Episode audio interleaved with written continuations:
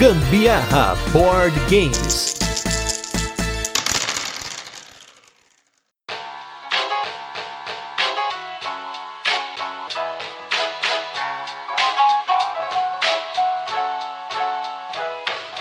Fala galera, beleza? Aqui é a Carol Guzmão.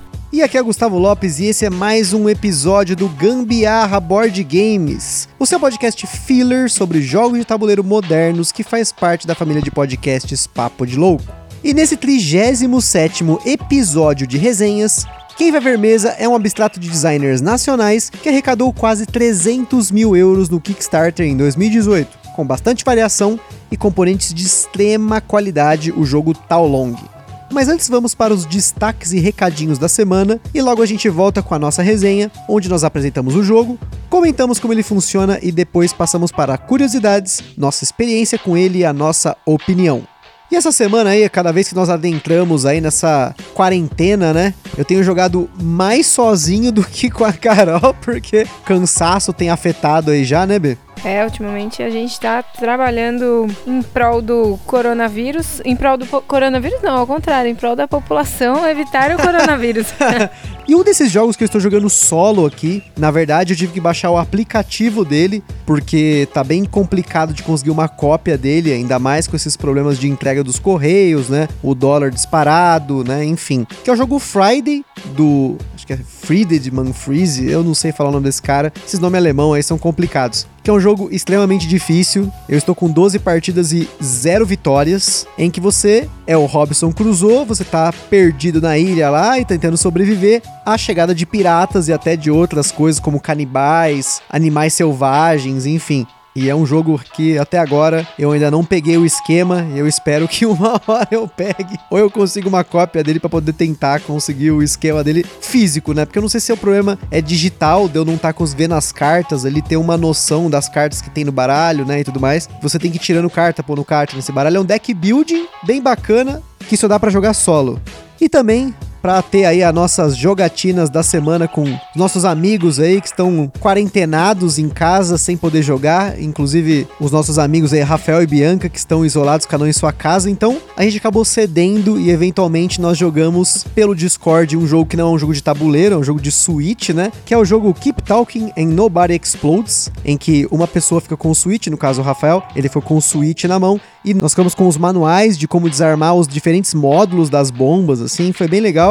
E depois disso a gente foi pro Board Game Arena, eu finalmente cedi a jogar jogos de tabuleiro nessas plataformas. O Fabrício do Aftermath fez um vídeo excelente falando sobre isso, gente já comentou sobre esse vídeo aqui, mas a gente acabou jogando os jogos até que nós estamos acostumados a jogar, que foi o Coloreto, que tem aqui no Brasil, foi lançado no passado pela Grow, depois a, a Devir acabou abraçando. Nós jogamos também um trio aí da Paper Games, que foi o Hanabi, o Sabotur e o lançamento aí, que é o Pagan 6, que eu já comentei aqui no cast. A gente acabou jogando a versão digital dele e por fim, um jogo que a gente nunca tinha jogado, morria de vontade de jogar pelos componentes dele, mas acabamos cedendo e jogando digitalmente, foi o Niagara. Por fim, a gente também jogou o Merlin, que é um jogaço da Calamity Games. Excelente jogo, acho que, que dá pra gente pôr mesa mais vezes aqui. É um jogo que envolve bastante raciocínio, sorte e várias outras coisas ao mesmo tempo. É, do jeito que a Carol gosta. Mais um jogo aí do Stefan Feld usando rolagem de dados que nós temos aqui, assim como o Castles of Burgundy. A única diferença é que eu acho que o Merlin, ele é mais simples que o Castles of Burgundy e ao mesmo tempo mais complicado. É difícil de explicar isso, talvez, mas eu acho que ele é mais difícil, mais complicado por conta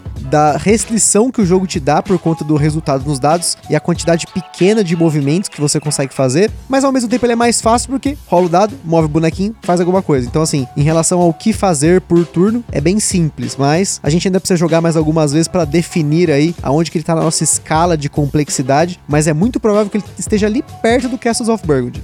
Mas hoje a gente vai falar de um jogo abstrato aí, que não é tão complexo, talvez esteja aí um ponto a menos aí, vamos ver, que é o Taolong.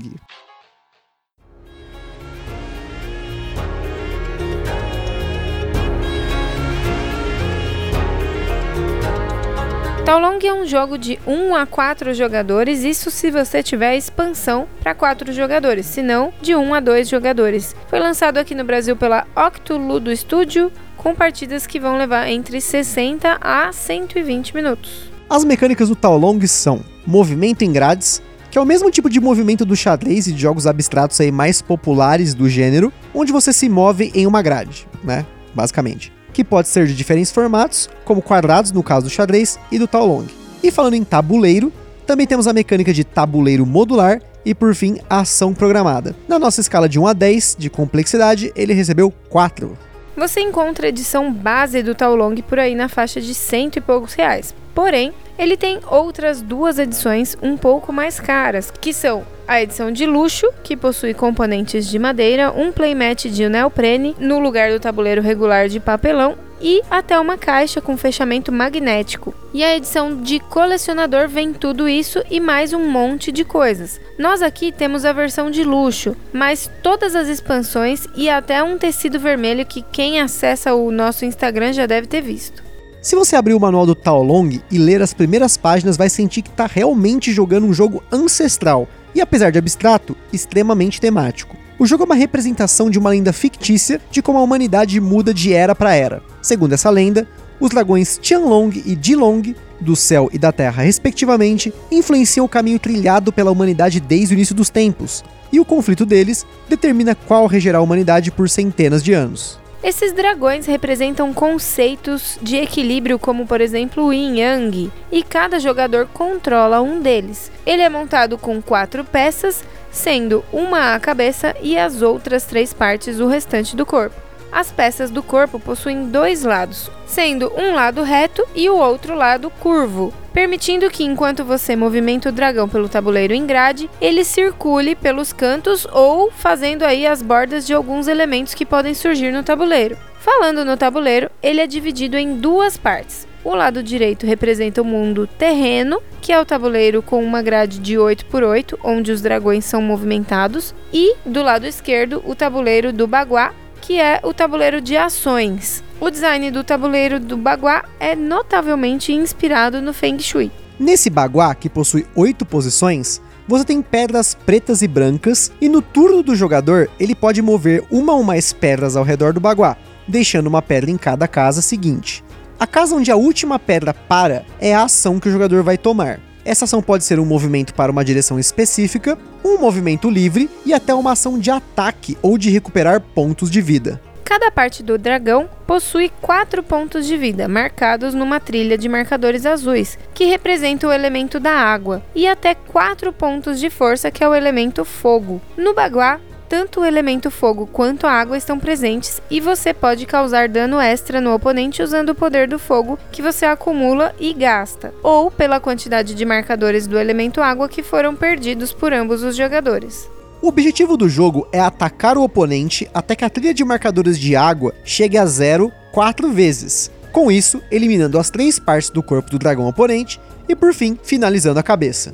E antes da gente continuar, só fazer o primeiro comentário aqui sobre acessórios BG. Se você não conhece esses nossos parceiros aí desde o início aqui do podcast, eles fazem acessórios para board games em impressão 3D, também fazem playmats, tokens e muitos outros acessórios aí para você curtir na sua jogatina cada vez mais dando não apenas né, um pouquinho de beleza, mas bastante praticidade, né, que é o grande diferencial aí da acessórios BG, além do fato de que os componentes deles são feitos aí individualmente por encomenda, é um negócio assim que é feito por amor de quem realmente curte o jogo e tá fazendo aquilo para acrescentar na jogatina.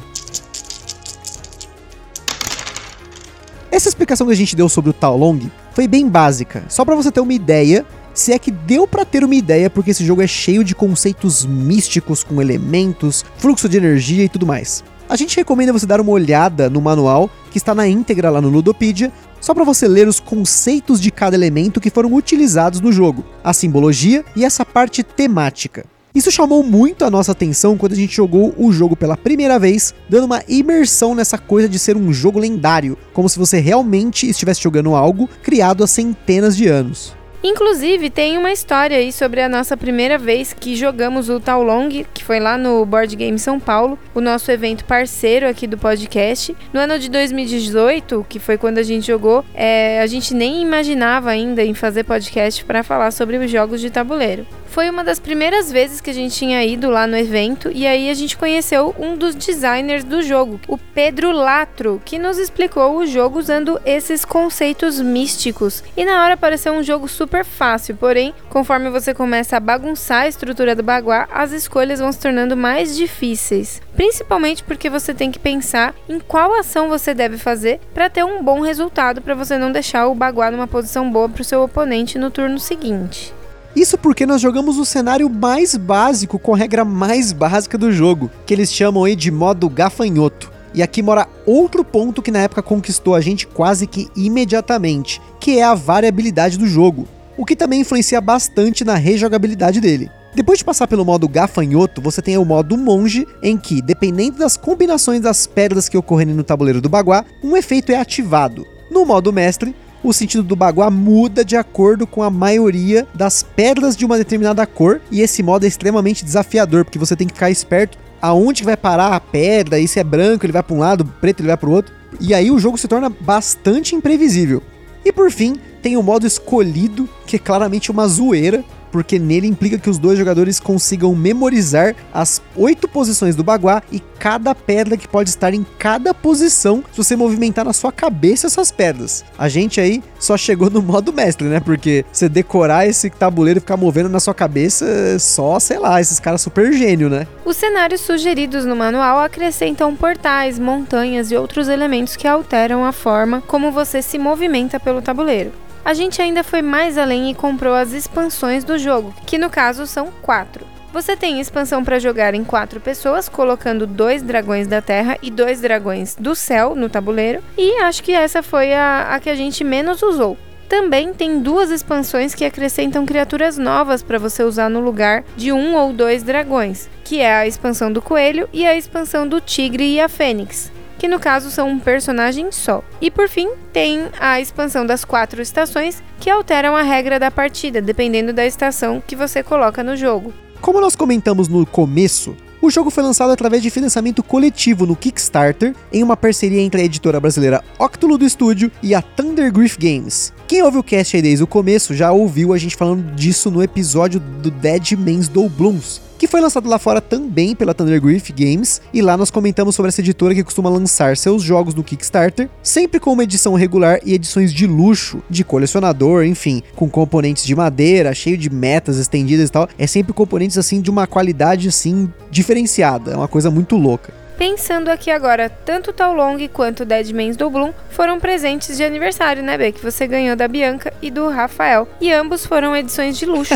Pior, né? A nossa cópia, vocês vão ver lá no nosso Instagram, é até autografada, porque esses nossos amigos aí que sempre jogam com a gente estavam lá em Curitiba e compraram diretamente com os autores do jogo. Olha aí que bacana. Eu só não lembro por que na época a gente não comprou com o Pedro lá no BGSP, mas enfim, no fim das contas a gente acabou pegando praticamente o pacote completo. E não é à toa, porque a qualidade dos componentes é sensacional. Sem contar também que, como eles são é, de madeira, dá bem aquele climinha bem de imersão pro tema, né? Do jogo mesmo. É uma coisa bem mística, enfim. A, a toalha que vocês provavelmente já tenham visto no nosso Instagram é a toalha que a gente usa em cima da mesa, assim, é de enfeite de mesa. Então vocês vão ver, assim, que realmente é uma coisa muito bonita que a gente deixa até como enfeite da nossa casa. Sem contar também a qualidade do tabuleiro, que é feito ali em neoprene. Para mim, eu sempre que eu vejo aquele tabuleiro, eu, eu lembro de mousepad. Ele tem cheirinho de mousepad um pouco, né? Tem cheirinho de mousepad e consistência de mousepad também. Mas olha só, você percebe a qualidade dele porque a gente tem esse jogo já tem alguns anos. Ele fica enrolado dentro da caixa e sempre que você tira ele da caixa, né, você desenrola ele, ele tá praticamente flat. Ele não fica enrolado. Tem muito tabuleiro de neoprene vagabundo que ele fica torto, né? Você não consegue esticar ele direitinho, né? Isso é muito bacana. É, ele não amassa, nada disso. Realmente fica perfeitinho. E é claro que assim, a qualidade dos componentes do jogo nem sempre querem dizer que ele é bom, né? Tem tanto jogo hoje aí bonito pra caramba, recheado aí de miniatura, de aparato maluco, para mascarar mecânicas repetitivas, enfim, uns probleminhas aí. Mas no caso do Tal Long isso não acontece, pois não é à toa que quase dois anos aí, ou mais, da gente ter ganhado esse jogo aí, ele continua vendo mesa aqui e ainda assim parece que cada partida é uma nova experiência. Ou até uma nova confusão, né? A gente já vai comentar sobre isso aí. Ele não é um jogo fácil, pois mesmo dominando os conceitos do Bagua e o que faz cada uma das oito posições dele, você ainda pode se ver em situações de bloco no tabuleiro e conforme você adiciona esses módulos e os cenários, você tem mais coisas para levar em consideração. E apesar de ser um jogo que nós temos há algum tempo, nós só não havíamos falado dele aqui no cast por questão de experiência mesmo. Ele era pra ter sido no episódio 8 ou 9, se eu não me engano, mas por se tratar de uma pauta aí mais complexa, a gente foi postergando aí, postergando, mas finalmente encaixamos eles na nossa agenda na primeira oportunidade aí que conseguimos. Fora que pensando nessa quarentena que nós estamos sofrendo aí, se você está ouvindo o cast nesse presente momento no mês de abril, ele é um ótimo jogo para duas pessoas e também para você jogar solo. A gente já teve diversas jogatinas com o Tao Long e realmente a primeira delas foi a, uma vitória para mim, ganhei de lavada. E aí depois disso, depois que a gente adquiriu o jogo, enfim, eu não sei o que aconteceu, eu acho que te, eu venho perdendo a maioria delas. Eu adoro o jogo, acho ele um jogo muito lindo, é maravilhoso de se ter na mesa. Ainda assim, assim como ele já disse, a gente tem, eu no caso, tenho um pouco de dificuldade ainda com saber para onde que eu devo ir, dependendo de como tá indo circulando o baguá. Porque às vezes eu me confundo com a iconografia ainda, sabe? Porque tem o desenho lá da cabecinha do dragão, né? Posicionado para onde que deve ir e tal. Não, não, eu vou cortar essa fala. Fala aí pra galera o que, que você conseguiu enxergar no lugar da cabeça do dragão. Fala aí. Foi o frango? Pensando no desenho que tá em volta do baguá, eu enxerguei frango, enxerguei um pintinho, enxerguei um hominho. Uau, como é que é o um viado? Do alce. Mas eu não consigo enxergar o dragão. Aí, tipo, toda vez o Gusta tem que me falar: a cabeça do dragão está para tal lado. E aí eu vou sequenciar minha ação em cima dessa informação porque eu não consigo enxergar um dragão ali. Depois eu queria até que alguém me dissesse se enxerga perfeitamente um dragão naquele desenho. É porque acontece que a, a cabeça do dragão vista de cima e ele tem aqueles chifres que não são pontudos, né? Ele tem um chifre com duas pontinhas, mas elas são retas. Tem o bigode e tem um, tipo, o focinho do dragão. Gente, é um dragão, tá fácil de ver, mas é muito engraçado. Toda vez a Carol vai lá e faz assim, ela pega o baguazinho lá, põe na ação. Aí a ação tá mostrando que o cabeça do dragão tá na vertical e a cabeça do dragão dela no tabuleiro tá na horizontal. É tipo, você tem, ó, você tem que voltar essa ação. É legal, vamos começar de novo, né? E com a variante avançada, onde a gente precisa rodar, né, as pedrinhas em sentido horário ou anti-horário, eu me confundo horrores. Isso daí é terrível para mim. Mesmo tendo aquela moeda que indica para que lado tá indo, né? Mesmo. Eu, nossa senhora, uma loucura. Minha mente vira do avesso para eu conseguir me concentrar nisso e ainda assim ela me dá trolladas. Eu não sei se é porque eu acabei me familiarizando muito fácil com esse jogo, essa coisa que eu falei do místico, assim. Eu gosto desse jogo porque é uma experiência muito tátil, as peças de madeira têm tamanhos diferentes, espessuras diferentes, então você sente que foi alguma coisa entalhada, sabe? Por mais que tenha aí a impressão colorida nela, você sente essa coisa ancestral. E por isso eu me identifiquei muito fácil com o jogo e com a iconografia dele. Porém, todas as pessoas que jogaram esse jogo comigo tiveram essa mesma dificuldade com a iconografia no tabuleiro. E não é por conta da tá impresso no neoprene, ou porque até você tem na, no verso do manual toda a iconografia também duplicada explicando. Ele explica cada um dos elementos. Mas mesmo assim, todas as pessoas que jogaram comigo, todas, não foi exceção, nenhuma exceção, tiveram dificuldade com a iconografia, pelo menos no começo, ou sempre pedia informação: ó, oh, o que, que significa isso mesmo? Que, que é esse símbolo aqui do lado da cabecinha? Enfim. E mesmo tendo um pouco de experiência com esse jogo, eu também ainda sinto dificuldade em momentos que você acaba sendo blocado no jogo. É muito fácil você dar bloco no oponente ou você ser blocado por uma ação sua mesmo. E quando você tá blocado, você vai perdendo vida. É até um mecanismo de catch-up, assim, dependendo de como o dragão tá posicionado. Se um tá posicionado na bunda do outro, né? Que a gente fica zoando, que é mordendo a bundinha do outro, né?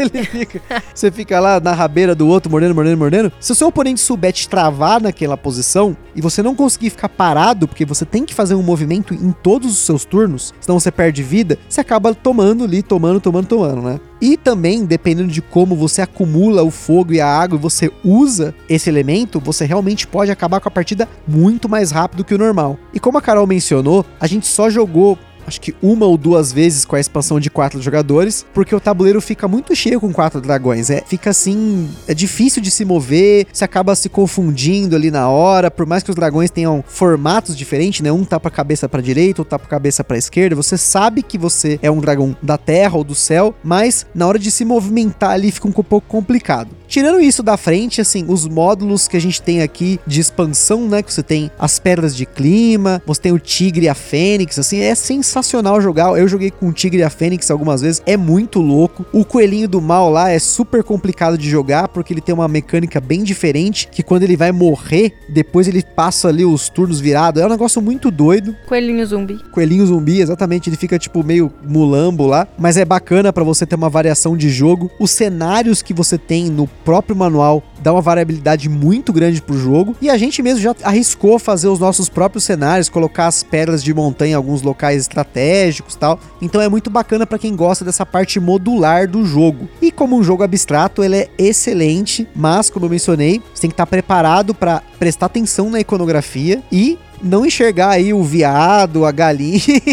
Né? O frango assado. Frango assado, né? Não, não, brincadeiras à parte, realmente, como eu falei, as pessoas realmente reclamaram um pouco da iconografia do jogo. E o modo solo dele, só comentando aí pra gente finalizar, é muito bacana. Você tem um automa aí e eu ganhei todas as vezes que eu joguei, mas sempre assim, muito apertado. Então, é um jogo muito bem desenhado. Como eu mencionei aqui, o tema dele é muito forte. Apesar de ser um jogo abstrato, você percebe aí que os designers aí, eles se esforçaram bastante para criar essa ambientação meio chinesa pro jogo. Dá essa impressão desse jogo milenar, né? Ainda mais com essa edição de luxo, com os componentes de madeira, é outro nível. E como a gente comentou, o Dead Man's Doll Blooms também é outro nível, você tendo a edição de luxo, né? Que a gente tem também aqui, que, a gente, que eu ganhei de aniversário também, né? Como a Carol falou. Você percebe que tem essa diferença. O Sandro, lá do canal Boards and Burgers, no vídeo que ele fala sobre acessórios, ele comenta bastante sobre isso, sobre você fazer os upgrades dos seus jogos para ter essa experiência bonita na mesa, uma experiência que te faz sentir bem jogando o jogo. Por mais vezes que seja um jogo difícil, um jogo truncado, às vezes aquele jogo complicado ali, você tem uma experiência legal por ter um jogo de qualidade, um jogo de luxo, vamos dizer assim, né? E é um item de colecionador, assim, sem precedentes. Acho que é o único jogo que eu tenho aqui que tá autografado pelos designers do jogo. Ele tá até desenhado aí pelos designers. É, é uma coisa de, assim, outro nível. Como a gente tava começando no hobby, vai, saindo da caverna do Zombicide. Se você já ouviu aí o nosso episódio sobre o Zombicide, a gente comenta aí sobre quanto tempo a gente ficou no Zombicide até começar a se arriscar em jogos, principalmente competitivos, né? Então esse, o Taolong ele veio logo em seguida aí nessa época. Foi muito bacana, é um jogo aí bem nostálgico, apesar de ser pouco tempo, mas teve boas experiências, né, com ele aí. Isso é o que importa, é a diversão, e é isso aí. Muito bem, então a gente fica por aqui hoje com mais um episódio do Gambiarra Board Games. Lá no site do Papo de Louco você encontra vários links para conhecer mais sobre o jogo e também a opinião de outros criadores de conteúdo. No Instagram também tem as fotos da nossa última partida do Taolong que a gente fez aqui durante a nossa quarentena. E como sempre, se você comprou ou jogou jogou algum jogo que a gente falou aqui no podcast, ou se você quiser dar uma sugestão aí de jogos para nós conferirmos, manda uma mensagem pra gente no Instagram, manda um direct lá, ou um e-mail no contato arroba.